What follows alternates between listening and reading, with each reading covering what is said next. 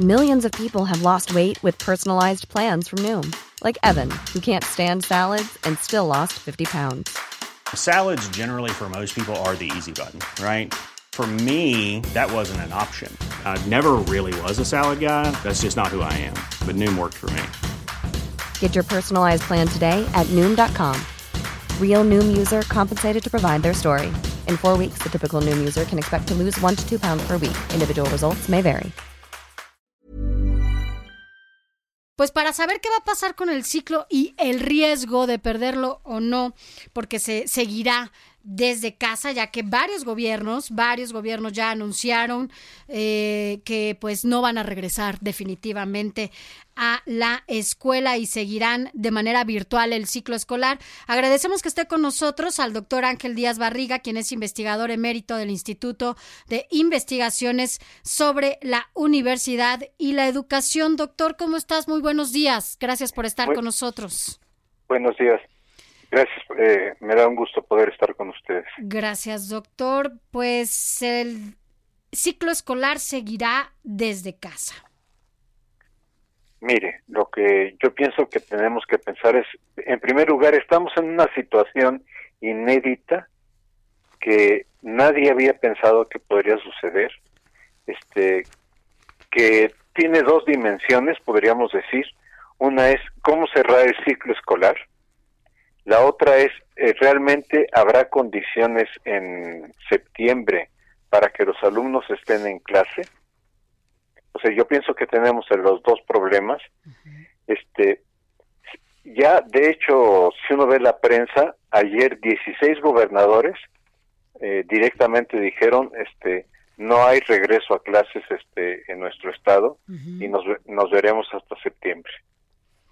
Y, y esto es entendible. Cuando uno ve las noticias o las notas de cómo se ha hecho en algunos países, uno ve que el regreso a clases es de 15 alumnos, este, estableciendo una distancia física real, tanto en el patio de, de recreo como en el aula, cosa que en México pues es prácticamente imposible. O sea, este, no hay en México una realidad para salones de 15, de 15 estudiantes. Nuestra realidad es que nuestros salones son ah, entre 25 y 40 estudiantes, ¿no? mínimo. Entonces, este, estamos en... Eh, ahora, yo, yo no quiero responsabilizar a nadie de esto, porque esto es una situación inédita, no pensada. Eh, exacto, usted tiene razón, eh, no se trata de buscar culpables, se busca eh, lo que se busca es eh, pues eh, cuidar la salud antes que nada de nuestros niños y de nuestros de los padres de los niños y los abuelos de los niños. Y de los sí y de los propios niños porque si uno ve ya empieza a aparecer en, en la discusión digamos internacional de que los niños pueden tener cierta afectación con este virus no se sabe si, si, es cierto o no. O sea, no se sabe si las nuevas afectaciones que tienen los niños eh, son causadas por el virus. Sí, aquí al ladito en Estados Unidos se acaba de descubrir inflamación en la en el cuerpo de los niños, algo como el mal de Kawasaki, donde precisamente está relacionada con niños que han eh, sido contagiados por el COVID-19 y pues eh, son parte de las investigaciones porque este virus todos los días va evolucionando y los especialistas van tratando de descifrarlo y cuando ya descifraron una cosa están resultando otras otras afectaciones. Exactamente, o sea, eh, por eso decía, estamos en una situación que no habíamos pensado, que es inédita, que es muy delicada eh, en el sentido de el ámbito que llega a afectar en la vida cotidiana este y donde yo pienso que la autoridad educativa quizá por el celo de cuidar eh, lo que es el curso escolar eh, me parece que ha exagerado en enfatizar que los aprendizajes del curso se lograrán, eh, incluso dice el, el año escolar se va a salvar. Y yo pienso que esa no debía de ser la meta. Yo pienso que ya tendrían los maestros que colocar calificaciones con lo que tuvieron antes de que iniciara la, el distanciamiento social, o bien directamente este, colocar a, calificaciones aprobatorias. Eh, Yo pienso que es una ilusión que nos digan que van a hacer un examen a los niños cuando termine esto. Este, incluso replantear el próximo ciclo escolar, ¿no? Eh, con este acotamiento que hay en este pues tiraje de materias, bueno, pues tendríamos que pensar en el próximo ya ciclo escolar, incluso en cómo se va a empezar, porque como lo menciona, podría empezarse de manera virtual también. Eh, lo que pasa es que no sé, eh, digamos, en educación superior podría ser que en algunos casos este el trabajo virtual eh, mm, pudiera trabajar. O sea, la UNAM lo está realizando, la UAM lo está realizando, pero yo no sé si en las entidades federativas, yo no sé si en algunas universidades públicas estatales, los alumnos que van a esas universidades tengan conectividad, tengan equipo en su casa y tengan conectividad.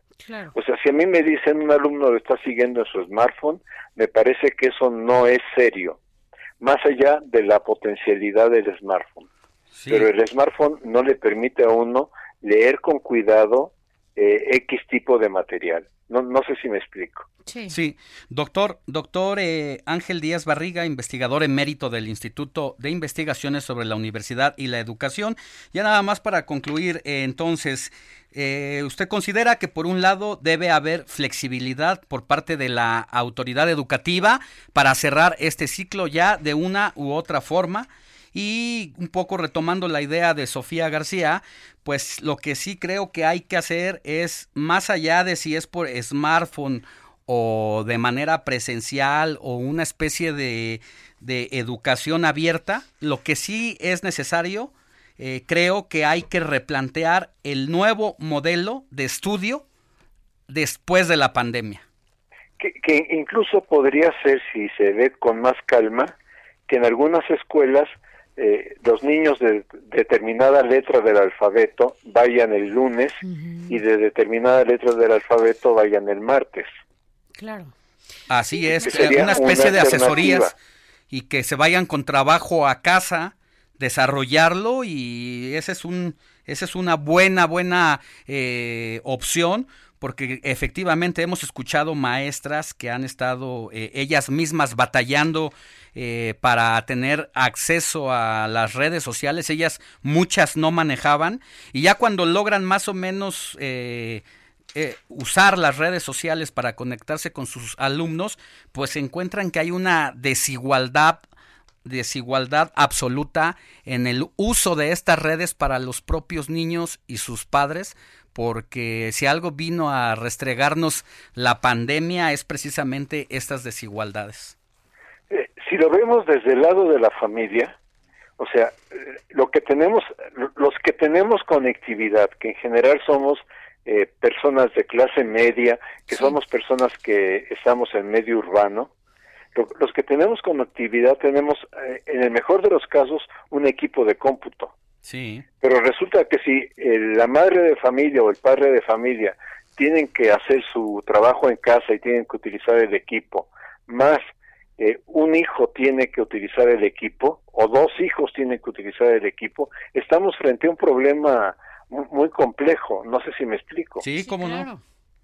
Este y por otra parte, las madres están quejándose de la sobrecarga de trabajo que, ese es otro tema, claro, ese es otro tema, porque hubo una sobrecarga así con las mujeres en casa y ya lo platicaremos, doctor. Muchas gracias por haber estado con nosotros. Eh, seguramente seguiremos platicando de este tema, doctor Ángel Díaz Barriga. Gracias, buen día. Agradezco mucho la posibilidad de estar con usted. Al contrario, gracias. Que tenga buen día, doctor.